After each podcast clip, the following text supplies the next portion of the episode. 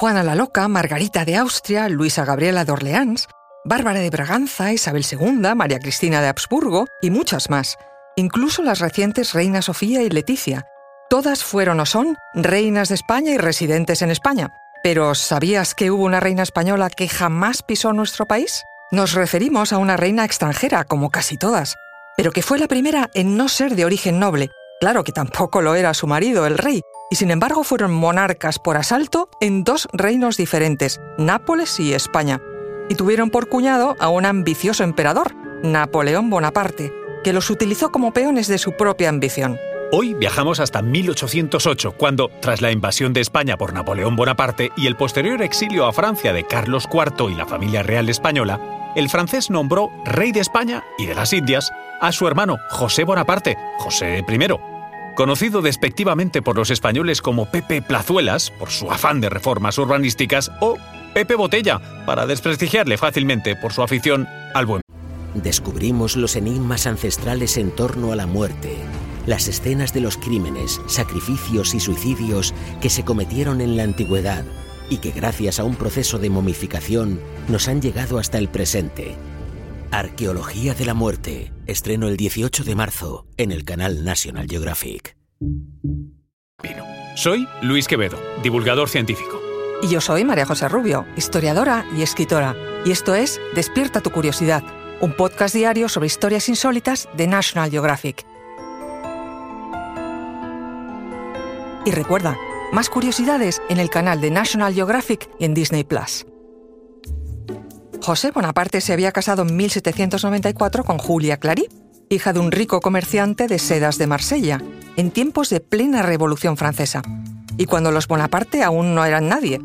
El dinero y la inteligencia de Julia, además del ascenso de su cuñado Napoleón hasta ser emperador de Francia, facilitó sin duda la carrera política de José, su marido. Así, la pareja formada por José y Julia Bonaparte fueron acumulando honores y cargos, embajadores de Francia en Parma y Roma, príncipes imperiales de Francia, reyes de Nápoles y finalmente reyes de España en 1808. José fue el primero en llegar a España a hacerse cargo del trono en el verano de 1808. Venía acompañado de un ejército de 92.000 hombres, pero al ver el ambiente hostil y guerrero del país, aconsejó a Julia que retrasara su venida. Julia se quedó instalada en París, en el llamado Palacio de Luxemburgo, convertido en su residencia oficial como princesa imperial y reina de España. Cosa que complicaba incluso su vida en la nueva corte francesa, ya que a todos los efectos era una soberana extranjera, que complicaba el protocolo en todas sus salidas públicas y ceremonias cortesanas. Allí se quedó esperando instrucciones para su futura venida a España, haciendo de mediadora entre Napoleón y su marido, pero también escuchando los rumores de las crecientes infidelidades de este. Sí, porque José Bonaparte, rey francés y galante, en ausencia de su consorte en España y en medio de su conflictivo reinado, no dudó en resolver su vida amorosa por otras vías. Tuvo relaciones conocidas con la marquesa de Montermoso y la condesa de Jaruco, entre otras varias amantes.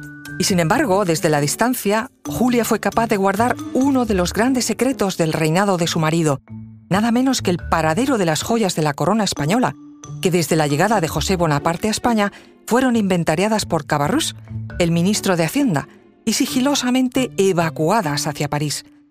Es un hecho que a manos de Julia, en cajas de cartón, llegaron la famosa perla peregrina y el mítico diamante El Estanque, junto a otras extraordinarias piezas de la Casa Real que ella se encargó de esconder y luego desaparecieron de la historia. Todo estuvo preparado para que Julia pudiera venir a ocupar el trono español.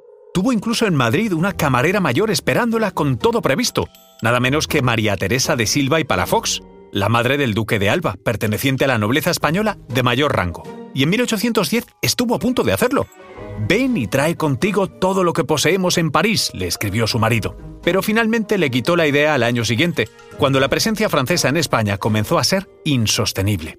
No te pongas en camino si no te acompañan 6 millones de reales. Quédate en París hasta que se decida nuestro destino, escribió José en 1811. Y eso hizo Julia, obedecer instrucciones, y jamás pisar España, un país al que nunca tuvo afecto por el quebradero de cabeza que supuso para ella.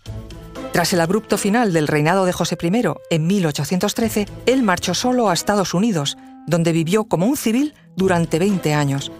La pareja decidió repartir sus bienes, José pudo llevar una vida holgada en América gracias a los saquitos de diamantes que había sacado de España. Y se cree que Julia se quedó con otros restos del joyero real español. Un gesto que se vio como un auténtico robo. Los detractores de la pareja francesa entendían que, una vez terminado su papel como reyes de España, debían devolver a la Casa Real todo lo que históricamente le pertenecía.